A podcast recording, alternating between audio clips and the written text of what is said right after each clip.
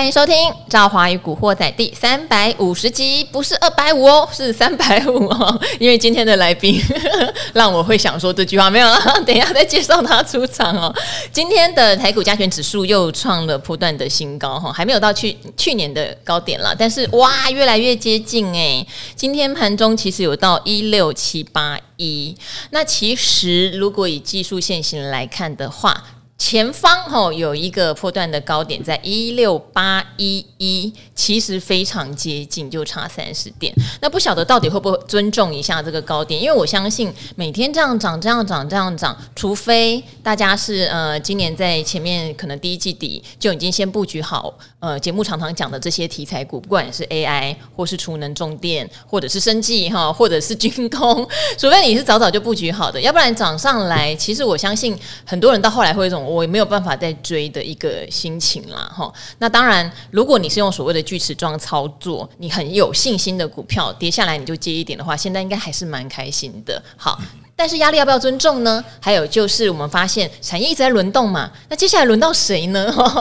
好，这个可能都是一些投资朋友们心里面想要问的问题。那最安全安安心的一群人就是。常常有留言给我们说，定期定额就扣下去嘛，是，现在也蛮开心的，都是账面获利哈。好，先来欢迎今天的什么事情都见过的哈，有股市五十年资历的股市师公永年老师，早上好的各位听众朋友，大家好，好，一点都不二百五，这 二百五十集好像也是我，是不是？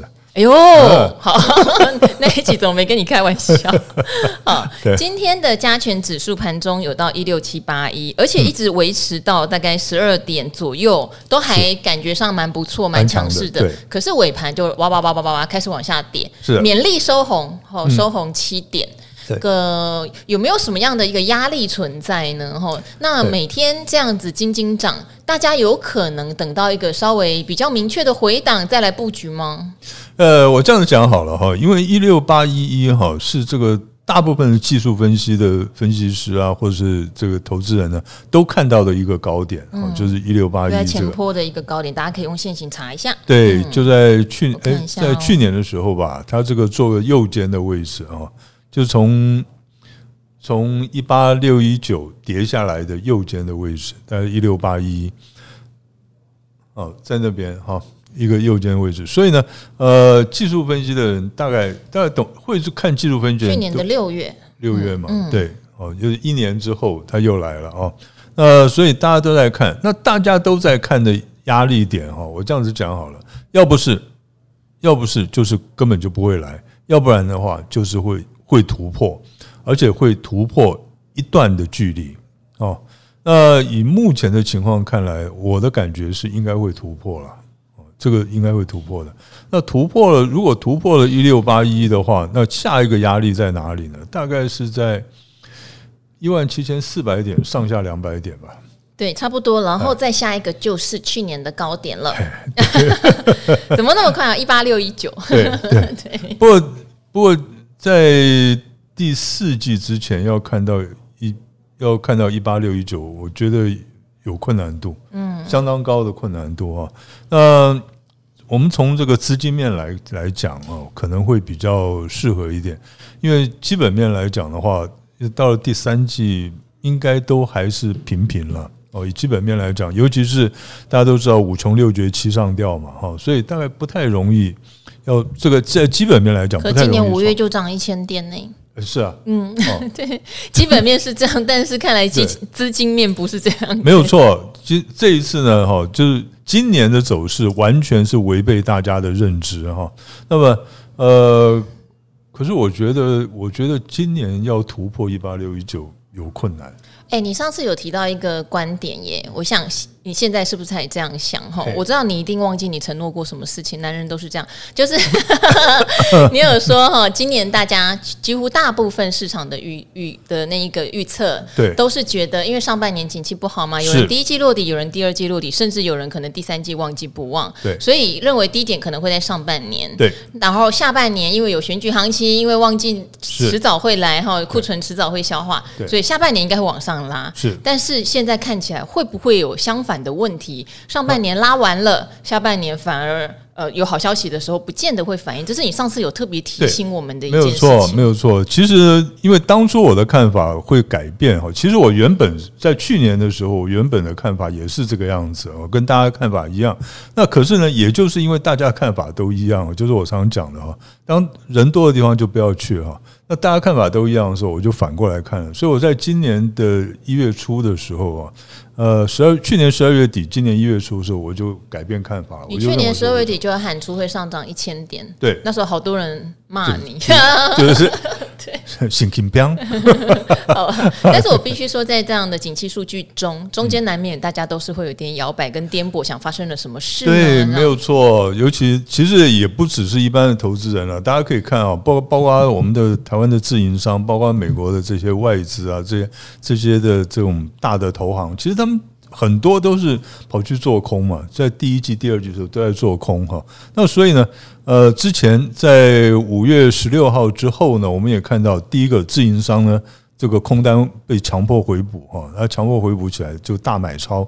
然后呢，其实外资也是一样，也是大买超哈。那所以呢，我们就看得到这个放当初放空的，现在都已经被嘎空嘎上来了啊，现在都已经呃翻空为多了。那可是呢，我还是一样，我的看法还是一样，就是呢，因为既然上半年已经跟大家预测的反过来了，那下半年应该也会反过来，就是往下走。那我还现在呢，还有个更重要的理由来支持我的看法哈，就是呢，这个美国的举债上限呢提高了哈，它这个已经。这个其实大部分人都知道，就是两党这样吵一轮之后，对，应该还是会让它过，因为对两党都没好处。对，没错。可是现在的问题就在这里啊，你现在。它现在一点五兆嘛，它提高了一点五兆，那这个一点五兆呢，可以维持到大概二二零二四年的年底，二二零二五年的年初，他们会再来讨论是不是要再再度的提高举债上限。好，那意思是怎么样？意思呢，它这个只要呢，白宫一签署过后，他马上就要发行五千亿的美元的这个国债。哦，而且现在利率是高档诶。哦，这个发债成本非常高，没错，他要发行五千亿，这五千亿要拿来做什么？要来填补他们财政部的这个空缺。就是呢，当初叶伦不是讲吗？你六月五号再不给我钱，我就要破产了，是不是？就是他们有个这个准备金嘛，那准备金呢，大约就是五千亿哦，五千五百亿。那所以他现在呢，手上剩下的已经不到五百亿了，大概三百亿左右。所以呢，他这个补进来至少要五千亿的补进来。那你想想看，他在一个半月到两个月之内就要补进来。那补进来以后，补进来的时候呢，请问一下，这些钱就谁要去买国债？嗯，对不对？他一定都像是一些退休基金啦，像是这些，他们要去买国债。那在买了国债之后，他还有钱去买股票吗？所以，这个资金排挤的效应，资金排挤效应就要出来了。这个是五千亿哦，后面呢，一年一年半之内还要再发行一兆美元的国债。哎，这现在就是再多不愁呢，哈。对，谁谁？因为我们贪他的利嘛，没错，他贪我们的本，没错，就是这个样子哈。而且呢，有个大问题哦，除了除了市场这个资金会被排挤效应之外，还有个大问题啊，因为你一点五兆的国债卖出来的话，它那国债价格会不会下来？美债的价格会不会下来？一定会下来嘛，所以殖利率更会上去嘛。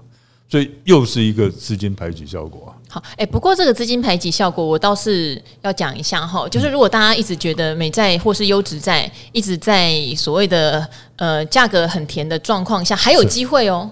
还有机会，因为他这个要发行新的债券，对啊，对啊，用现在可怕的联准会的利率来发行哦，是啊，没有错。所以没有捡到的朋友们，今年都还是有点机会 哈，买到这个，一年半之内都有机会。对，殖利率算是蛮甜的国债，当然前提是前提是国债真的不能倒。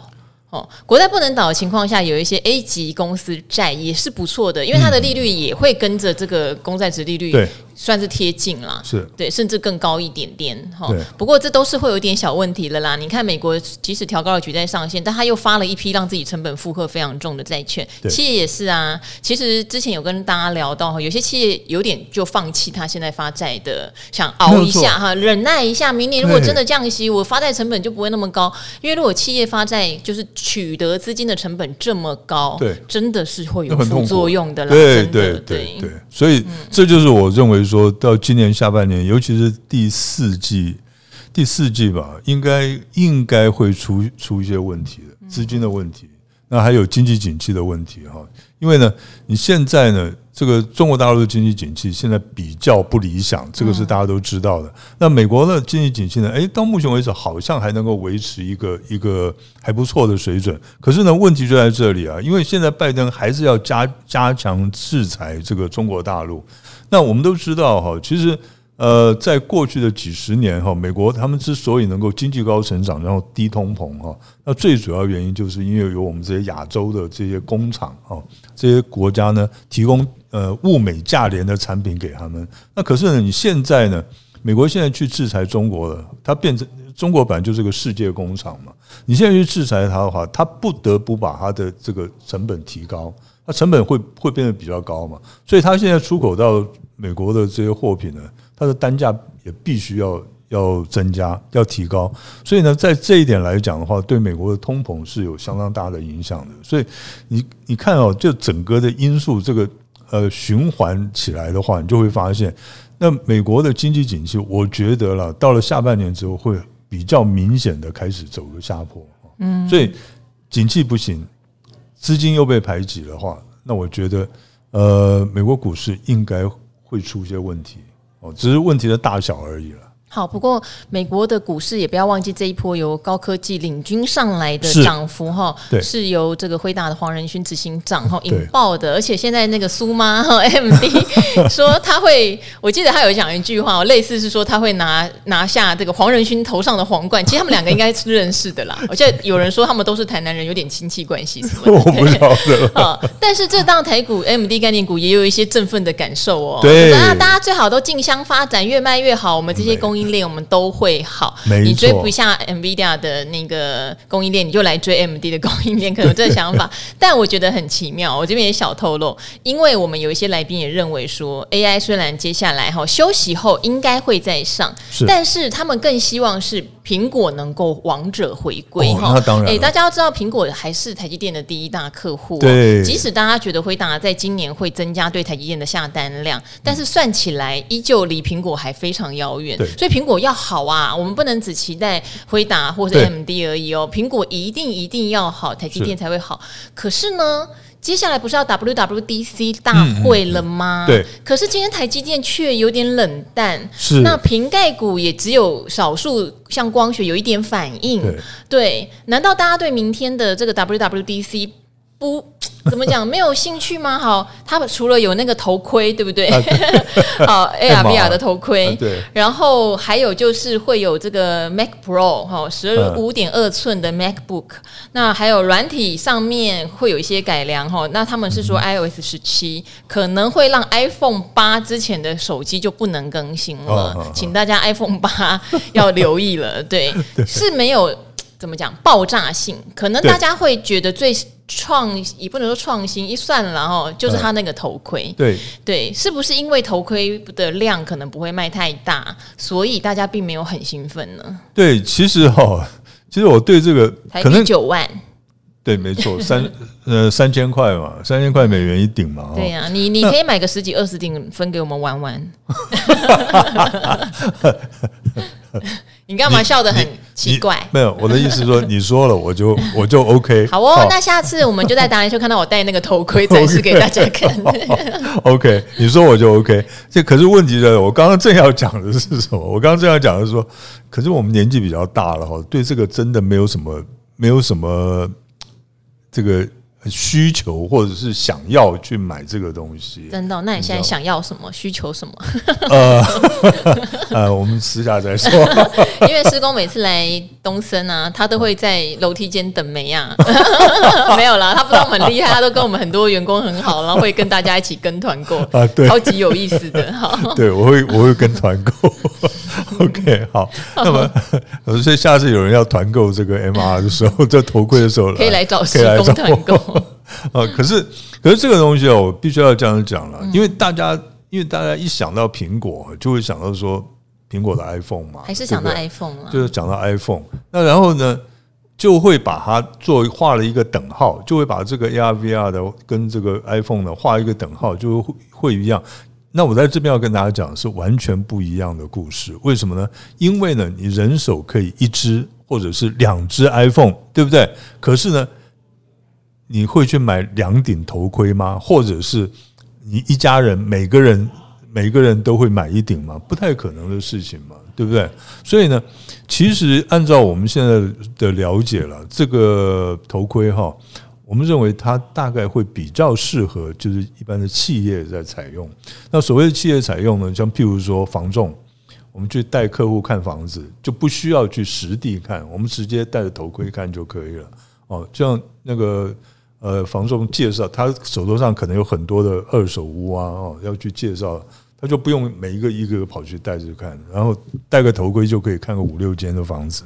OK，所以呢，这个对于企业来讲的话，我想是有帮助的。那当然，对于重度的这种呃游戏的这个玩家来讲的话，那当然也是个非常非常会诱人的东西哦。那可是呢，对于一般的人来讲的话，我这样我就是我刚刚讲，你一家人，比如说你们家一家四口，你不太可能会去买四顶这个头盔来用嘛。对不对？应该说，短期上应该会是一些比较玩家型的，或者想要收藏的、呃，尝鲜的、要开箱的，对，会买。但是你说要一家人就因为这个东西很普及、很好用而而买，这可能不止今年，也许两三年内，我觉得都有一点点的困难，都不太可能啦。其实一个一家就是一家人，譬如说都很爱玩游戏的话，那大概也是两顶而已。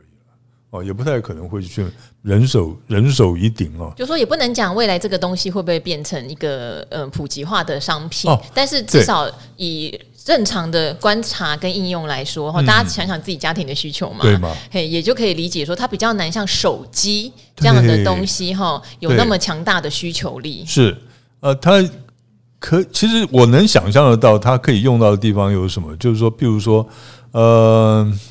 你不用去，不用去逛超市啦，或者是大卖场，那你戴个头盔，你就可以进入这网络世界，就有点元宇宙了。其实我这样讲，这个这个头盔呢，就是当元宇宙呢整个建构完成的时候，它会变成非常大家可能会变成非常必需品了，或者需要的东西。那这个是有可能的。可是目前来看的话，我觉得。呃，对我们台湾的瓶盖股来讲的话，这个贡献哈帮助应该是有限的。好，可是我我我个人啦，我还蛮看好 i 十五的销售耶。是哦，对，嗯、因为 i 十四，说实话，因为我是 i 十二，那我的个性也不是个性，我的习惯是以前每两年我会换一次。啊，是对。呃，也不是说什么果粉不果粉，可是已经有习惯 iOS 系统。我买过三星有一只五 G 手机，我就没有办法用下去，sorry，就是不习惯系统的问题啦。还还是在这个上面，因为可能我们不是那种很有耐心去研究一个不同系统的那种。重度的热爱研究者哈，好，但是 i 十四我真的就没有换它的动力，嗯，好，跟景气或收入好像没什么关系，对，就是觉得它不够，就是没有什么差异性，哎，对，对，所以那时候我就觉得，那我就忍耐一年嘛，反正像今年底我就可以拿到 i 十五了，是，对对对，甚至我还把我 i 十二的壳都剥了，剥了，因为大家以前如果都带那个壳哈，还很会摔的，还带什么犀牛盾什么那一类的，对对，那你一剥下来换机子的时候，你有没有发现你的手机根本就灿烂？如新，对，我好多剥下来皮以后根本就新的，所以我就决定在最后的半年给它吃干抹净，对，然后我就要换 i 十五，因为 i 十五就会有比较多规格上面的改变，对对对，没有错。所以我个人是觉得 i 十五应该会卖的还不错吧？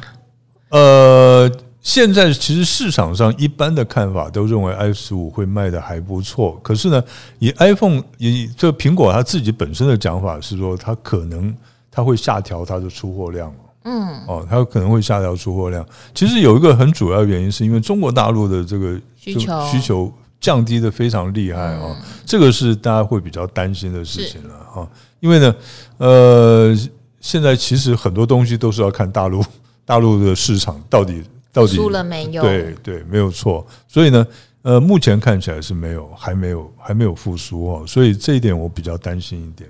好，那明天台积电股东会是好像也没有股东会利多，因为我们常常讲最近有一段时间都是股东会嘛。嗯，对。那大家对于股民跟对法人的态度有时候不一样哦。是，哦，对，嗯，对股民通常都是好话满口啦，你总不能来投资你的这些散户，然后你讲一堆。让人家很刺心的东西，对对，可是所以会有一些些股东会的效应，对对，没有错。那当然股东会也会再一次的说，哎，这个鼓励政策就拍板什么的，有时候也会创造说，哎，大家有点忘记原来你配这么多，然后就突然买，好，因为要除权息了，对对。那为什么今天台积电表现并没有特别好呢？其实其实今天不只是台积电表现不好，我想最主要原因是因为因为上礼拜五美国股市的高科技股几乎都在跌，嗯，几乎都在跌，所以呢，呃，对于今天的这个台湾的这个。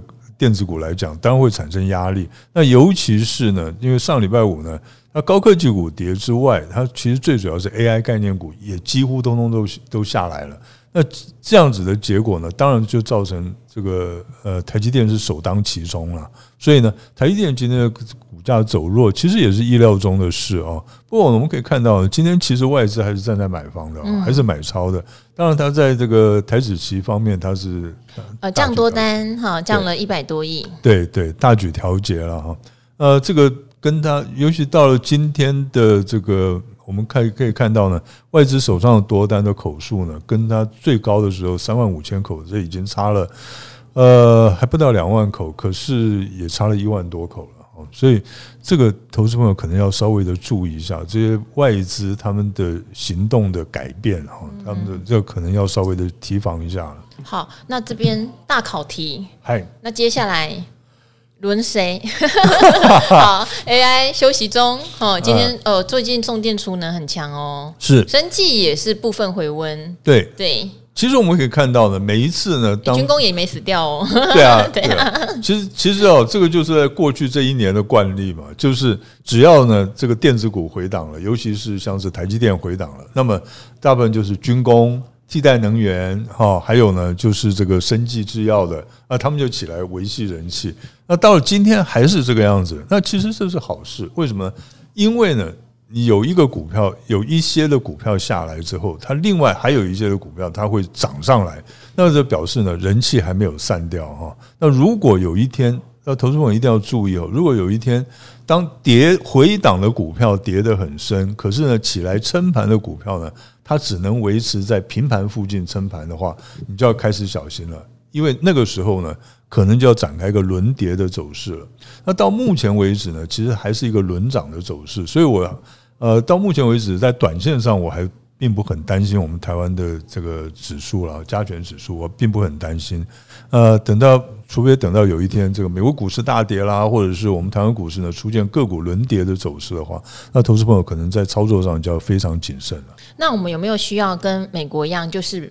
资金好像有一点点又跑回去传产，我觉得可以耶。为什么说可以哈？其实大家可以考虑。其实重电有没有发现很多都是传产股啊？连大亚这种电线电缆都大涨。对啊，他们都是都是传产股啊，老公司。而且永丰余有没有？对，而且今天像是这什么碳权交易的股票啦，对不对？其实我在之前就跟大家讲了，大家大家一定要注意什么？注意那种。很久很久不动的那种很老很老牌的股票，你知道？之前我就讲过，施工虽然年纪比较大，但是会动啦。哈，哎，对，对，哈，没错。OK，好。那么，呃，当时因为当时我为什么会这么想呢？因为当当时呢，我就看那个我们的电子。老五哥哈，嗯、就是呢，真的广达、人保、宏基、伟创、英业达，对这些股票竟然竟然能涨成这个样子哦，那真的是哇，好几十年没看过那种场面了。那所以呢，那时候我就觉得说，诶，这些老牌的股票，很久不动的，几十年都不动的股票，都会动的话，那我们就应该要注意这些股票。那当然。到目前为止，还有一些老牌的股票呢，他们其实他们的涨幅还是有限的，所以我觉得这些股票还是可以注意了。所以简单的讲，就是说，现在我们我建议我们投资朋友的操作，可以做把资金呢分成两个部分，一个呢就是所谓的 AI 概念股啊，或者是电子股。那另外一方面呢，另外一部分就分到这个传统产业股里面去。那么怎么做呢？就是逢低承接嘛，低进高出的一个操作策略。我觉得这个应该是可以做的。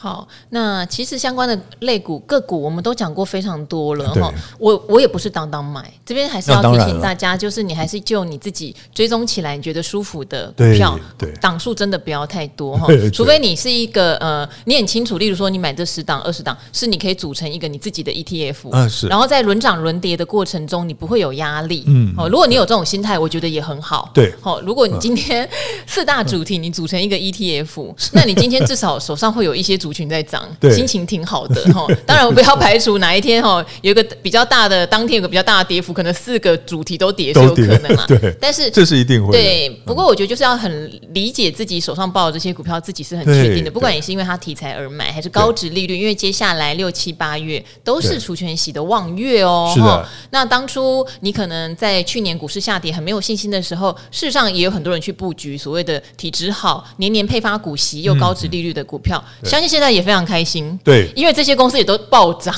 没错 啊。那暴涨，很多人就会问说啊，我已经赚了可能五年的殖利率了，要不要卖？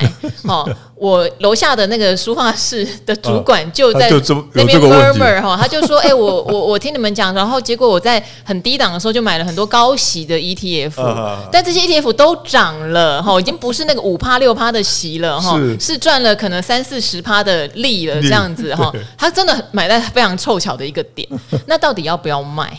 然后我就问，我就跟他讲了一句话，因为他没有买很多张，他就买十几张。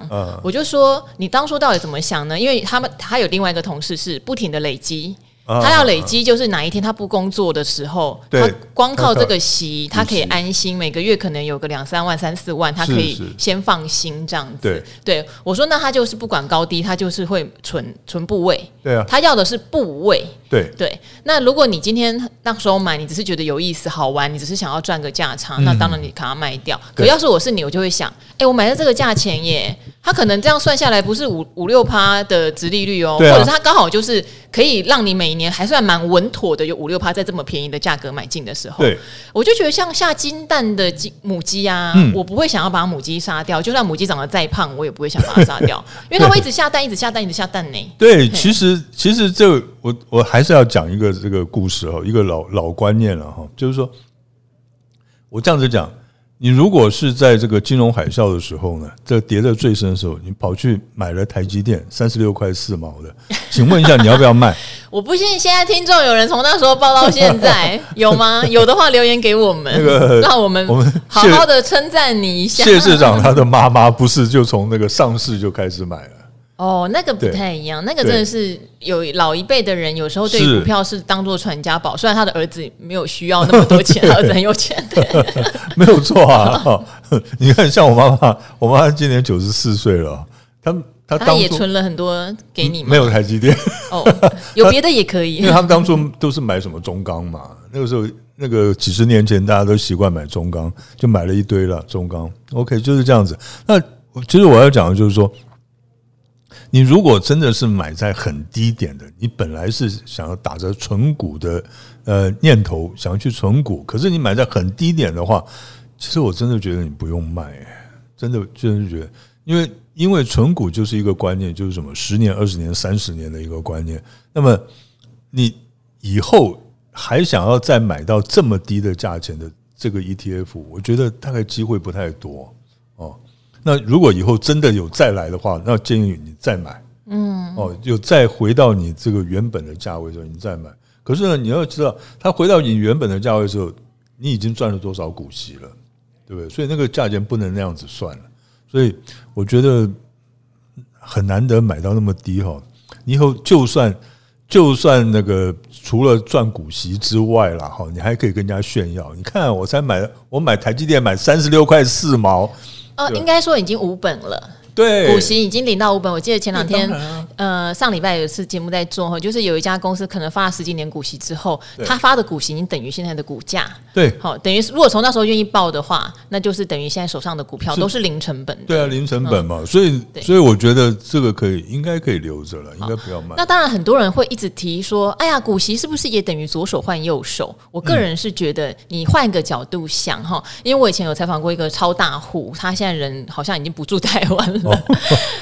他就提到说，你还是要记得，你长期投资是你在当公司的股东哈，你用这个价钱，当然，如果你是原始股东，你可能票面值十块，你就认了哈。那只是我们从投资市场上交易，也许交易不到那么便宜的价钱，因为公司有获利，你会有本益比嘛，对，赚五块可能至少五十块，赚三块可能至少三十块，不会是。票面值认。对，但无论如何，如果你觉得这家公司是稳定的发展，也不求高速成长哦，稳定的发展，嗯、那照理来说，它应该每年都会赚差不多的钱哈。对，好，那你就用你当初你觉得合理的价钱买进的时候，他每年赚的钱会分给你，我觉得那不叫做左手换右手，嗯、那就是你当股东，你会跟这家公司拿到你应得的这家公司的获利分红。是对，如果你用这个角度想。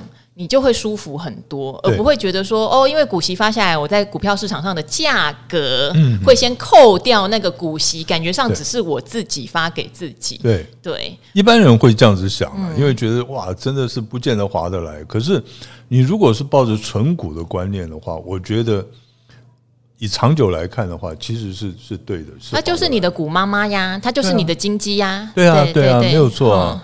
没有错。的，当然是要选对公司啦哈，不要选那种股息一点点，然后也不稳定配发，然后 然后高上去又景气循环又下来，那你可能比较没有这种感受，你就觉得哎呀，早知道股价上去我就跑了，心情是不一样的。没有错，不过 ETF 倒是倒是可以续保了，我觉得应该可以做放长。好，ETF 的功能就是它帮你收集了一箩筐的股票，对对，好，所以它的风险本来就已经先帮大家做完分散了，是。好，所以。观念上，我觉得大家可以理清一下。嗯，好，我我我个人虽然我自己的财经系老师也常常会讲股息是左手换右手，可是我比较认同的是，假设我真的认认同这家公司，我就是当他股东。股东就是每年你领你赚多少钱，就会分给我，会分给我，我的股票不会不见。对，如果你一直觉得左手换右手，你是不是扣到十几年后，你应该股票是不见，你的股票是消失？不是呢，你会发现你的股票是无本。对对对，这个才是重点，没有错。好，那接下来的话，大家可能哈听一小段广告，广告回来，我们今天的主题差不多讲完了。广告回来，我们解答一个投资朋友的问题。好，喜欢听问题的就听一下广告，不喜欢听问题的话，我们今天的啊，谢谢世光老师，我们主题已经差不多了。M two 美度女王庆最优惠，孙艺珍最爱胶原饮，美型奶昔烧卡 A B 定，多种优惠组合都在这，还有价值破万元满额好礼，活动直到六月十八号，上网搜寻 M two 美度。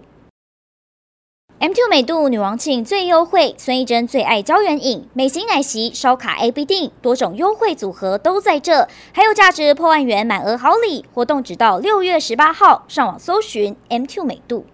好，那这边的话有一位叫做投资小白，又不是纯白、嗯、哦，是，好，他想要问哈，如果他想直接投苹果跟特斯拉，嗯、有什么样的管道我们会觉得比较好哈？嘿。他说直接比买这种怎么讲？他觉得直接买像我们刚刚讲嘛，瓶盖股，嗯，那干脆买苹果。特斯拉概念股，那干脆直接买特斯拉哈。但是我是一个菜英文，就英文不好啦，难度会不会太高？或是或是有类似的基金？好，那他后面有其实问保险，我觉得保险的话，可能要麻烦你去问保险达人。我还是把你的问题念一下哦。你说定期险是低保费高保障，但是都是比较非几大的保险公司会有点品牌迷失，不会啊？蛮多大公司有卖定期险的，啊，不好意思，他是说好像那个成本比较高的，费用比较高，主要怕被并或倒了，不就白忙一场？被并不会啊，你就是变成另外一家品牌的那一个，只是你可能会变孤儿保单啦。对，就是，但是也不是被不被并的问题。其实我自己在保险的路上，我就常常因为人情。保险，但他做两年，他就不肯做啦。我自己家人都这样。哦，做的时候我就为了他，只好买了一堆很贵的终身险，然后结果他就不干啦。对，嗯，然后你就要要到底还不要继续交下去？我就继续交，又不好意思。对，虽然他佣金已经领走了，所以会不会变孤儿保单这件事情，有时候不是保险公司有没有倒，是你那个人有没有跑，好 不好？对。他说国南新富的定期险都不优，很难选。哦，这个可能你这个还是问保险达人好不好？对对啊，例如凤和哥或什么。虽然有人觉得凤凰哥都为了帮大家 省钱哈，总之我们可能比较没有办法，因为保险是一个你的人人生身体的规划。对，对，我们不太确定你的资金哈有没有办法。我们常常讲啦，你资金很充裕，你爱买一堆终身险很贵，那是你的自由。对，因为你付得起。我们只怕有的人被游说了一些保单之后，那那些保单是你缴不起的时候，它就没有价值，你都白缴了。对对，那就有点可怕。对对，我们是希望大家呃买定期险。如果说是因为你的资金比较小，你就可能一年一续，一年一续。当然也会有人说啊，这样我买到六十岁以上的时候，也很多人都不愿意给我保，所以每个人都会有他的考量。嗯、我们不太确定这个部分，它是很细腻的东西，嗯，可能没有办法从空中就直接帮您做好很好的规划。但是他如果英文不好，可不可以直接买美股？我觉得还是不要吧，应该应该是这样子讲了哈。其实。因为你如果要直接买美股，哎，我们其实也还是可以啊。你现在可以用那个用那个那个复合式的交易啊，付委托，付委托的交易，啊，付委托还是可以啊。或者是说，呃，有一些 APP 哈，我记得啦，嗯、我这边不是帮国泰打广告，但是我记得国泰有定期定股，对美股。就是它也是有苹果、特斯拉这种大型的，是，然后它就是让你可以去定期定额下在这上面，但它的选择都是一些美国的，算是比较大型股，对对对对对对，大型对，这就是一个方式喽，你可以锁定他们，对，可以，这个你可以小资可以找这些的，对，没有错，这个是一个方式，不需要自己去那个开在美国开户啦，然后在美国再去买，那个那个不需要了，其实复合是那个副委托交易就可以了。好。付委托是一个，然后你也可以去查一下哈，定期定股美股，你用这个关键字查一下，有一些券商有这样的服务，手续费并不太高，比起付委托，我相信应该是对小资友善非常多哈。付委托也不坏哦，也不坏，有很多人觉得付委托就是贵什么的，但不是哦，很多大户非常喜欢付委托哦哈，所以还是要看你的资金需求。你说要不要直接买比较好？我觉得是不错，但是你要对交易美股有点概念，因为美股没有涨跌幅限制，有时候波动起来有点可怕，但也因为它波动起来可怕，所以你用定期定额或定期定股反而很适合。是，再不然哦，再不然，你可以参考一下，我们之前有研究过，其实美股很适合用一些技术线型操作。是的，你可以研究一下哦，因为他们没有涨跌幅限制的关系，有时候它在基本面上面它会超涨。所以你就觉得，呃，像特斯拉的本益比，对不对？之前没赚钱就已经喷了嘛。好，跌下来的时候你就哇，深不见底耶！你是要跌去哪里？跌到本益比剩二十几倍。对对，好。那可是如果它的现行是，例如说。已经弯上来，站上什么均线，是要蓄势待发。通常后面真的都还有一波哈，没错。所以真的还蛮有意思的。如果要买的话，可以这样子来观察看看。是的，没错。好，那今天就这样先解答这位听众朋友的问题哦。那还是很欢迎大家留言给我们问问题哦。那我们也会尽力找到适合的答案来帮大家做回答。好，那今天很谢谢永年老师，谢谢，也跟我们古惑仔的朋友们说拜拜喽，拜拜。